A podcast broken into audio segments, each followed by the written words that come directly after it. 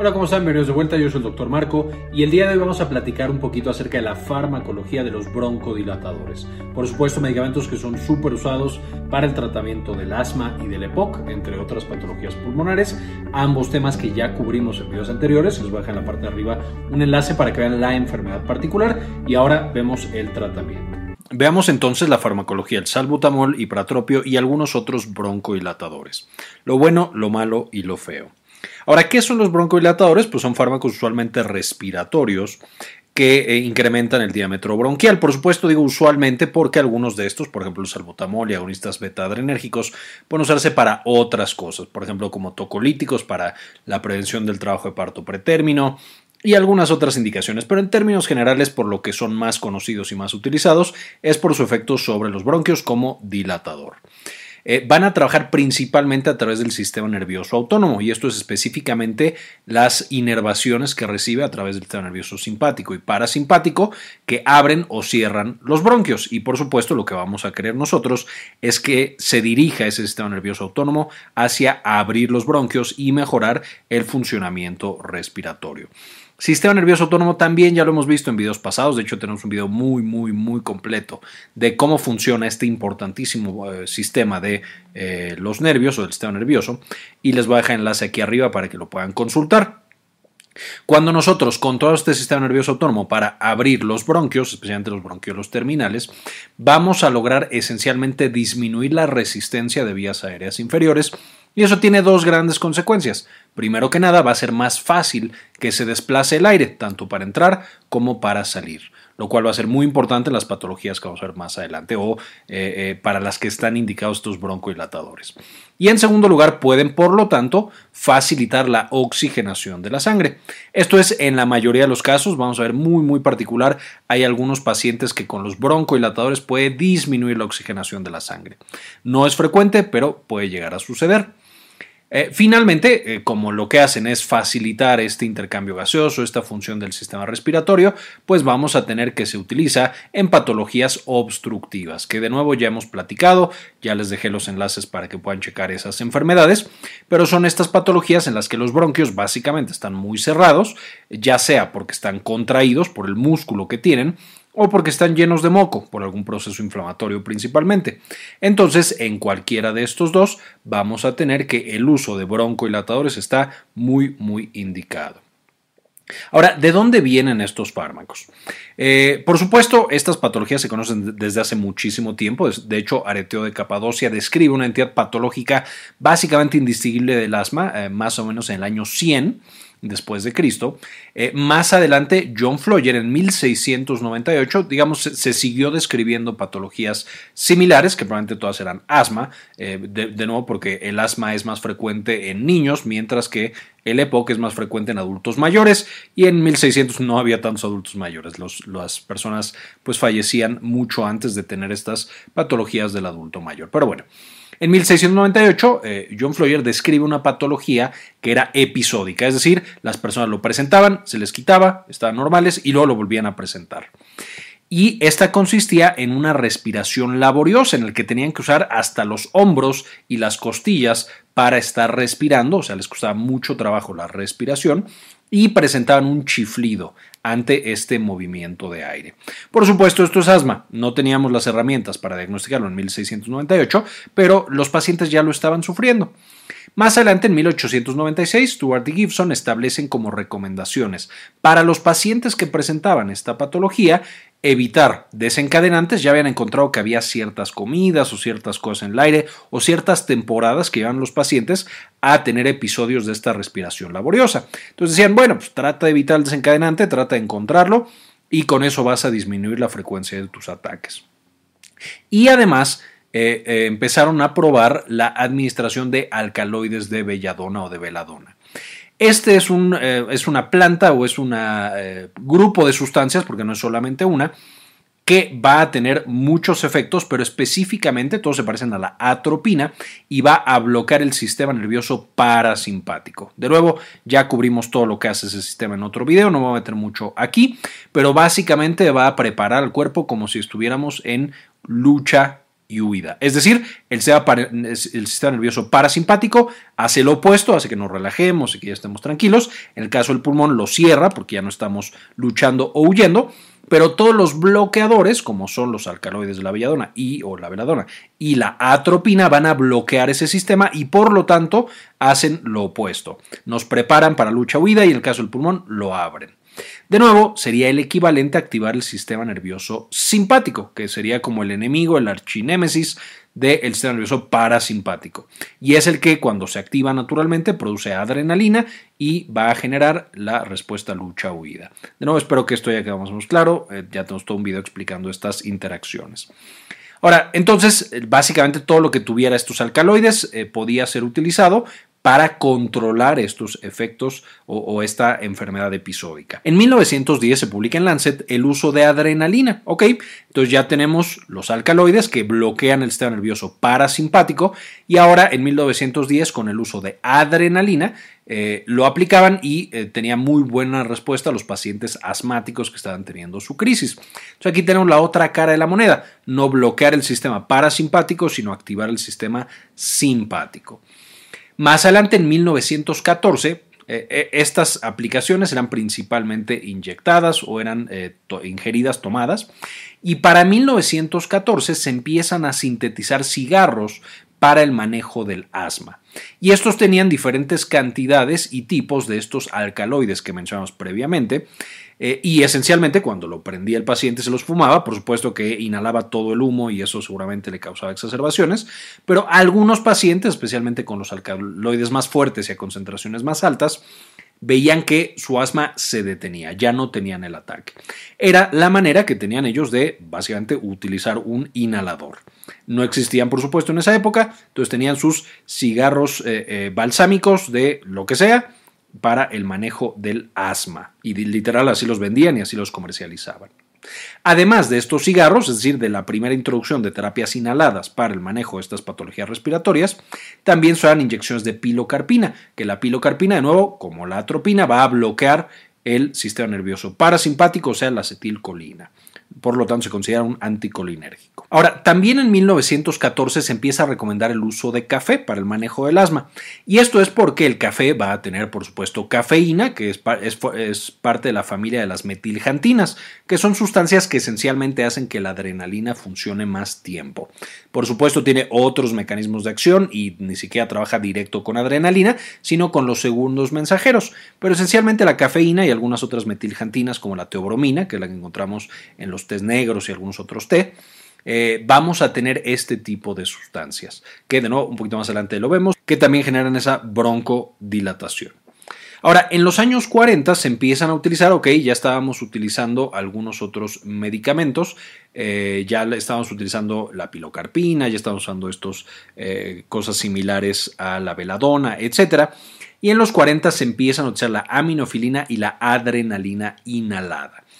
Y aquí la adrenalina inhalada pues tiene un poco menos eventos adversos que la adrenalina inyectada, sin embargo sigue siendo una terapia bastante, bastante dura y la minafilina es una jantina, igual que lo era la cafeína, la teofilina y todas estas que hemos mencionado previamente, eh, y, pero ya se utilizaba no como una bebida, no algo que tú preparas, sino ya como un medicamento, algo mucho más potente y mucho más purificado. Sin embargo, seguíamos teniendo medicamentos que eran bastante poco seguros, que eh, le pegaban a todos los, los receptores de adrenalina o que bloqueaban completamente el sistema parasimpático y de hecho se empezaron a encontrar incluso muchas muertes en pacientes asmáticos que utilizaban este tipo de fármacos.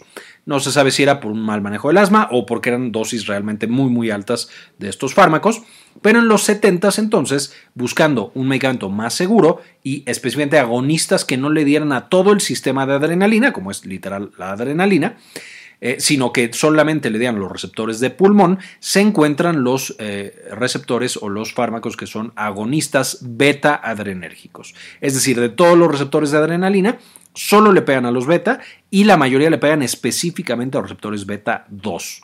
Mientras más modernos nos hemos hecho, más específicos se hacen y por lo tanto más seguros también se vuelven.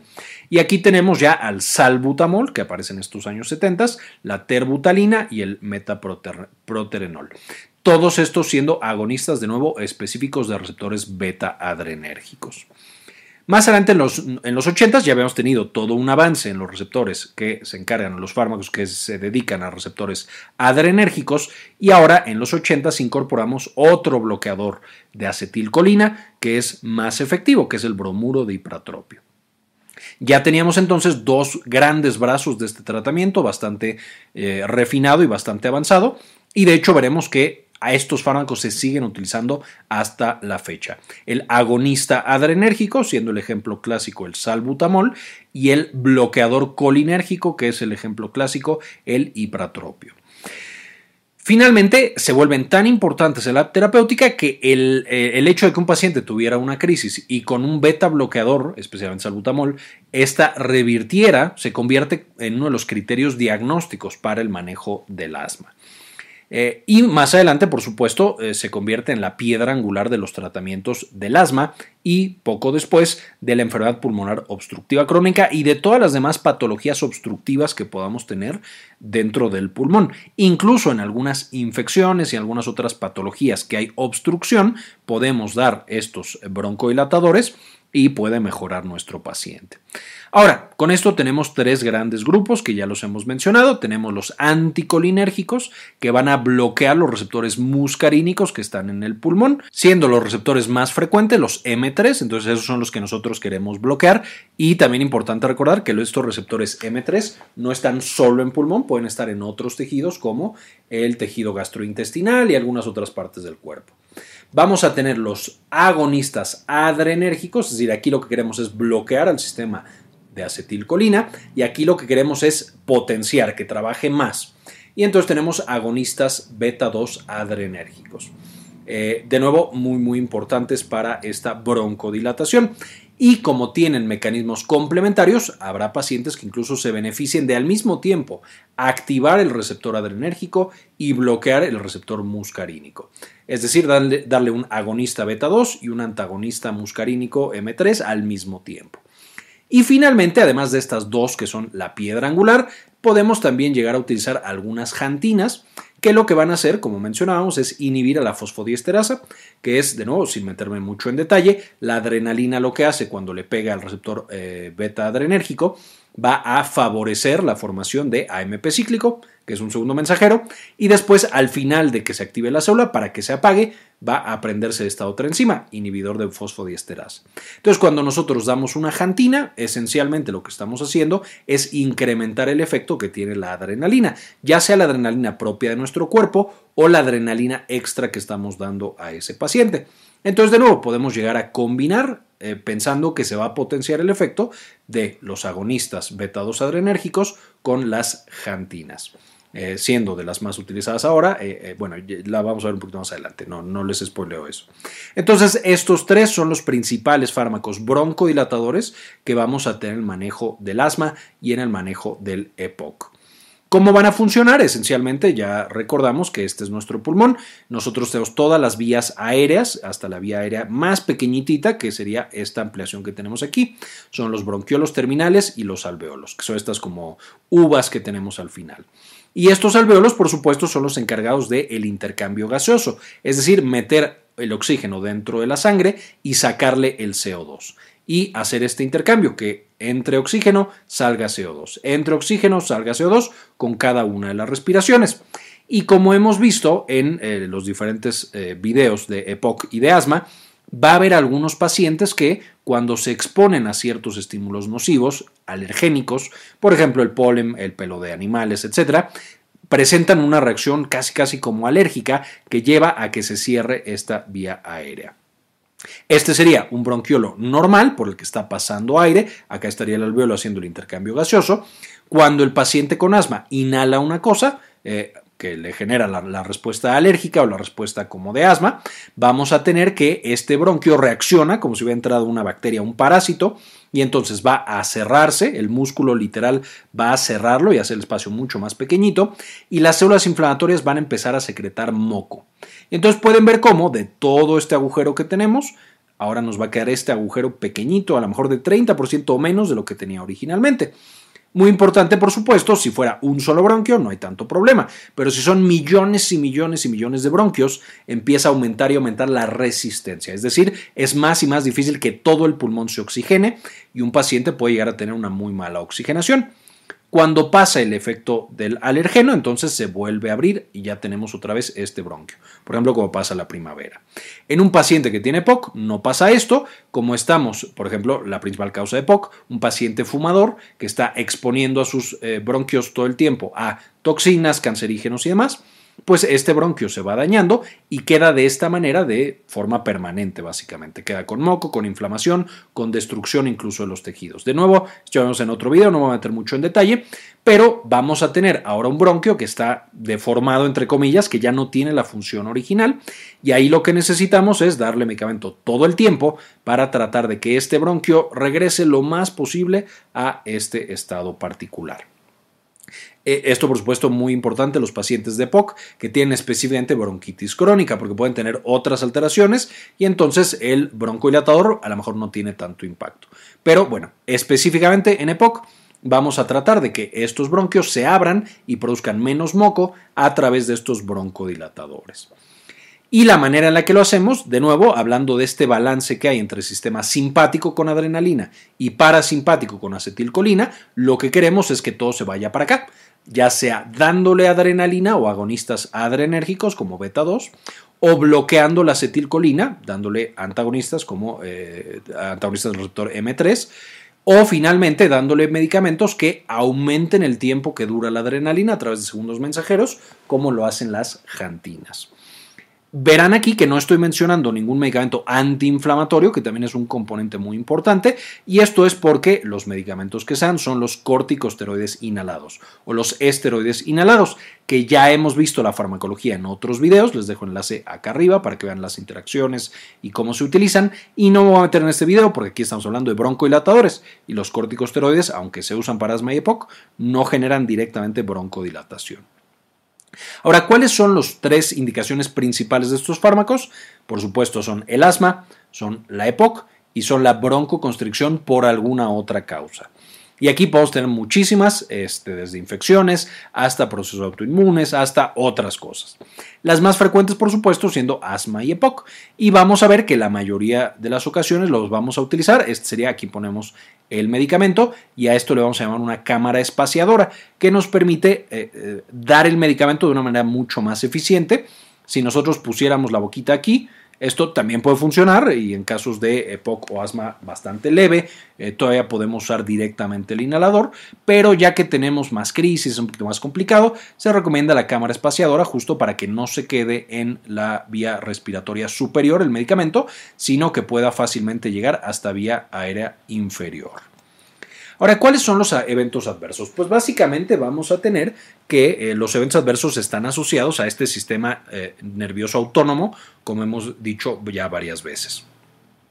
Y en estos eventos adversos tenemos que si activamos la adrenalina o el sistema nervioso simpático o si bloqueamos la acetilcolina, vamos a acabar con eventos adversos similares. Esencialmente los más frecuentes y los más importantes son cardiovasculares. La adrenalina lo que hace en el corazón es que tengamos mayor trabajo, mayor carga de trabajo del corazón y entonces podemos tener hipertensión, podemos tener taquicardia o palpitaciones. Y en pacientes que ya tienen riesgo de arritmias o que han tenido infartos previos o algún otro riesgo cardiovascular, incluso podemos llegar a tener arritmias y complicaciones cardiovasculares severas. Eso sería probablemente el evento adverso más grave que podemos llegar a tener en estos pacientes. Vamos a tener, por supuesto, el intestino, el estómago, todo esto no lo usamos en la lucha huida la adrenalina por lo tanto lo apaga, la acetilcolina lo prendería. Entonces cuando estamos dando medicamentos que prende adrenalina y que apaga acetilcolina, pues tenemos que trabajan menos estos dos órganos. Y entonces podemos presentar resequedad de mucosas, principalmente de boca, de nariz, de toda la vía respiratoria superior. Podemos presentar estreñimiento, incluso vómito eh, y algunas otras eh, malestares gastrointestinales, dolor abdominal porque nomás no sale, etcétera, etcétera. Entonces, todo eso pueden ser eventos adversos también frecuentes con este tipo de fármacos.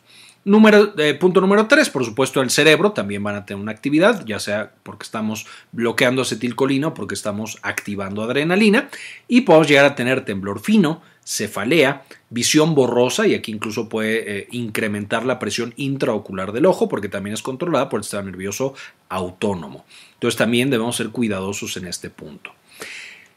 Siguiente, vamos a tener hiperglucemia, es decir, incrementa la glucosa, como lo hacen todos los agonistas adrenérgicos o cuando bloqueamos acetilcolina, y vamos a tener hipocalemia, es decir, baja el potasio en la sangre y esto puede llegar a ser peligroso, y de hecho esta hipocalemia puede llevar a que sean más frecuentes las arritmias.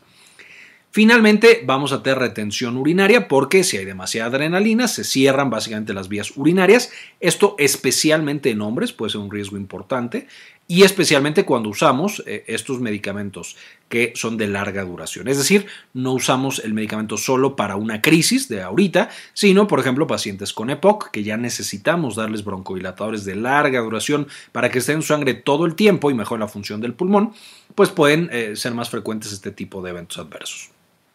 Importante mencionar, y, lo repito, los fármacos cuando son inhalados tienen menos eventos adversos y cuando son de uso agudo, es decir, me da una crisis ahorita, lo uso, pero mañana ya no lo uso, el riesgo de eventos adversos es bajito. Si yo estoy eh, tomando ya sea dosis elevadas, porque mi asma o mi EPOC ya está bastante severo, o estoy tomando medicamentos de larga duración, esto puede llevar, por supuesto, a que tenga mayor frecuencia y severidad de los diferentes eventos adversos que puedo tener con estos fármacos. Ahora, ¿con qué se combinan usualmente? Por supuesto, de pronto vamos a combinar diferentes broncodilatadores, ya habíamos hablado de esto, pero puedo combinar un beta agonista con un, eh, una metiljantina e incluso con un inhibidor de, de, los receptores muscarínicos. Entonces, puedo literar los tres en un paciente por supuesto, usualmente ya sería un paciente muy, muy avanzado, pero puedo tener los tres combinados pensando que los eventos adversos que decíamos en la diapositiva pasada también aumentan su frecuencia porque todos están eh, yendo a los mismos mecanismos de acción. Número dos, para no combinar tantos broncodilatadores, lo que usualmente hacemos es mejor combinamos uno de los anteriores con un corticoide inhalado. Principalmente en asma, en EPOC no están tan tan indicados, pero en asma son muy buenos o incluso con otros fármacos versus asma, que ya son más específicos, como los antileucotrienos o algún otro medicamento novedoso, podemos llegar a combinarlos. Y de nuevo disminuimos la necesidad de broncodilatadores y por lo tanto las posibles complicaciones que aparecen de su uso y finalmente con oxígeno suplementario. Esto especialmente en pacientes que tienen hipoxemia, por supuesto, o sea, un paciente que tiene el oxígeno normal, puedo darle solo el broncodilatador. Pero si un paciente con bajo oxígeno, yo le doy un beta agonista o algún otro medicamento, es importante recordar que especialmente los beta agonistas van a trabajar también sobre vasos sanguíneos y pueden abrir vasos sanguíneos y si abren el vaso sanguíneo de un alveolo que no está recibiendo oxígeno, puede empeorar la hipoxemia. Entonces, si me llega un paciente a urgencias, si ya tiene una crisis de asma muy severa, y ya tiene un nivel de oxigenación bajo, entonces por supuesto que le tengo que dar el medicamento de rescate, que son los broncodilatadores, pero también le tengo que dar oxígeno suplementario para no solamente abrir el bronquio y abrir el vaso sanguíneo, sino llenarlos de oxígeno lo antes posible y que eso suba el oxígeno de su sangre.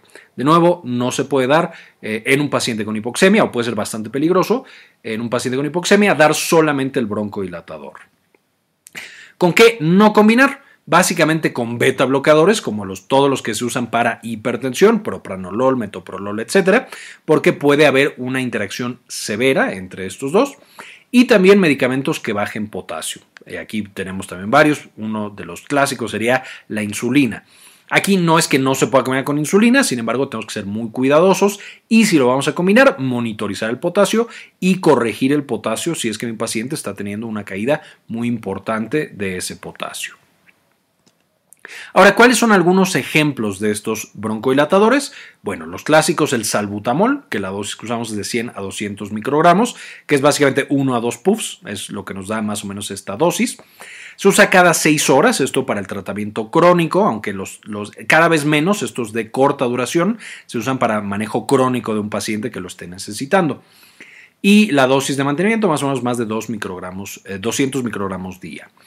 Eh, de nuevo, si ya es un paciente que está necesitando muchísimo, a lo mejor nos vamos por unos de larga duración, que ahorita los vamos a ver. O combinamos este con un corticosteroide porque eso le ayuda al pulmón tanto a abrirse como a tener menos inflamación. De nuevo, esto principalmente en asma. Vamos a tener también el hiperatropio, que sería como la contraparte del salbutamol, porque este es un anticolinérgico. Este son de 20 a 40 microgramos cada 6 horas y la dosis de mantenimiento usualmente anda en 40 microgramos. De nuevo, estos son un poquito más indicados en EPOC, aunque se pueden usar ambos en ambas patologías, por supuesto. Luego nos vamos a los de larga duración. Estos de larga duración son muy buenos para mantener niveles elevados o más bien adecuados de fármaco en la sangre mucho tiempo, porque el paciente lo está necesitando. Sin embargo, como son de larga duración, también tardan en hacer efecto. Entonces, si me llega un paciente con una supercrisis de asma o una supercrisis de POC y necesito abrirle los bronquios rápido, tengo que empezar con los de arriba. No puedo empezar directamente con los de abajo porque va a tardar de 5 a 10 minutos y cualquiera que haya estado en urgencias con un paciente grave con asma sabe que 5 a 10 minutos son la muerte de ese paciente. Entonces, tenemos que ser muy muy rápidos eh, y usar estos, pero si ya es un poco menos aguda la patología, a lo mejor ya le abrí los bronquios a ese paciente con esto de acá, ahora ya le administro el de larga duración, salmeterol, que es el agonista adrenérgico, o tiotropio, que va a ser el bloqueador colinérgico.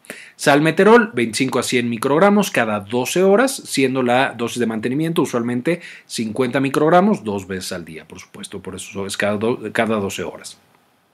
Y el tiotropio 2.5 microgramos una vez al día, cada 24 horas, entonces puede ser bastante cómodo y mantiene los bronquios abiertos pues mucho más tiempo.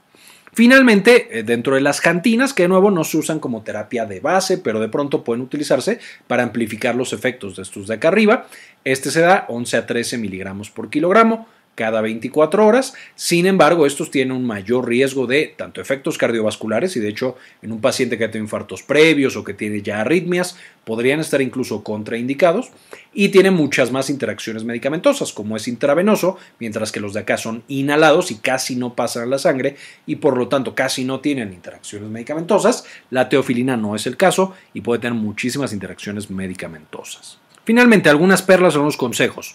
El uso de estos broncodilatadores, especialmente los agonistas beta-adrenérgicos, pueden también ayudar a limpiar alveolos de moco o de líquido como cuando tenemos edema agudo pulmonar. Y entonces, aunque no es su indicación tal cual, de pronto se llegan a utilizar para estas otras indicaciones. Usualmente son más seguras las presentaciones inhaladas, por eso presento en la parte de arriba solamente la presentación inhalada y de hecho ni siquiera la de nebulización, solamente el puff o el inhalador que, que es como la forma más práctica de mandarlo en un ambiente que es extra hospitalario.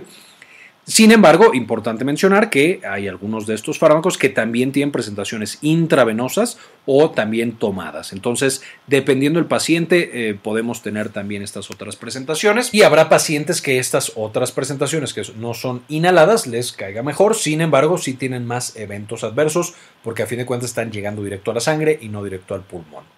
Siempre hay que usar cámara espaciadora. A lo mejor si es un caso leve que de pronto lo usa una vez cada seis meses o una vez al mes incluso, no sería tan necesario, pero la cámara espaciadora es una terapia o un aditamento que es bastante útil, es bastante barato porque lo compras una sola vez y de ahí te ayuda a administrar ese medicamento por mucho tiempo. Entonces, siempre que sea posible, utilizar una cámara espaciadora para la administración del inhalante. En pacientes con hipoxemia, que es lo que estábamos platicando previamente, administrar con oxígeno suplementario, especialmente los eh, agonistas beta-adrenérgicos. Hay que tener mucho cuidado con enfermedades cardiovasculares y con tirotoxicosis, que este es el hipertiroidismo muy severo que ya puede llevar a un paciente a problemas cardiovasculares. Y entonces en estos pacientes, de nuevo, tener mucho cuidado. Las eh, jantinas, idealmente no darlas en esos pacientes y todos los demás, darlos con mucho cuidado.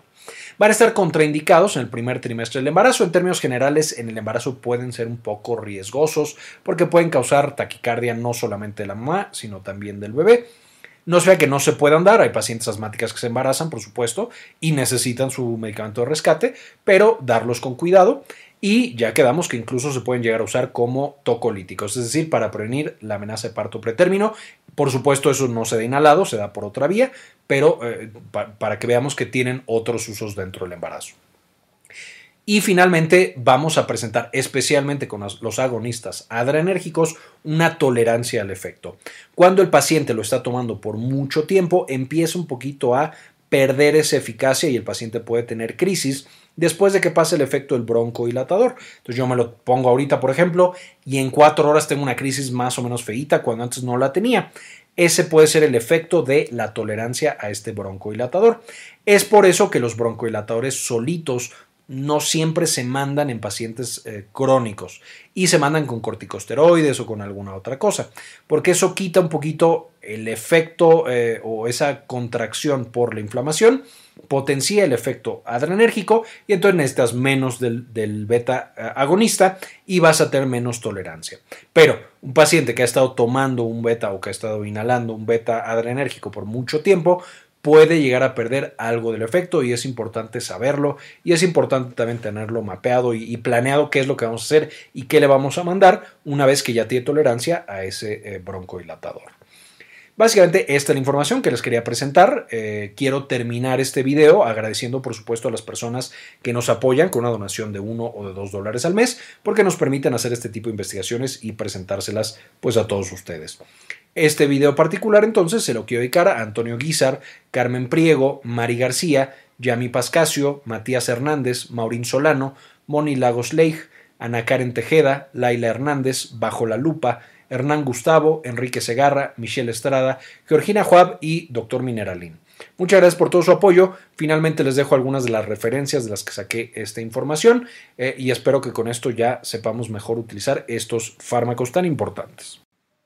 Este video es en parte posible gracias a nuestra tienda en línea, Synapsis Store. En Synapsis Store puedes encontrar mucho nuestro material educativo y los libros que hemos estado publicando para tenerlos para llevar.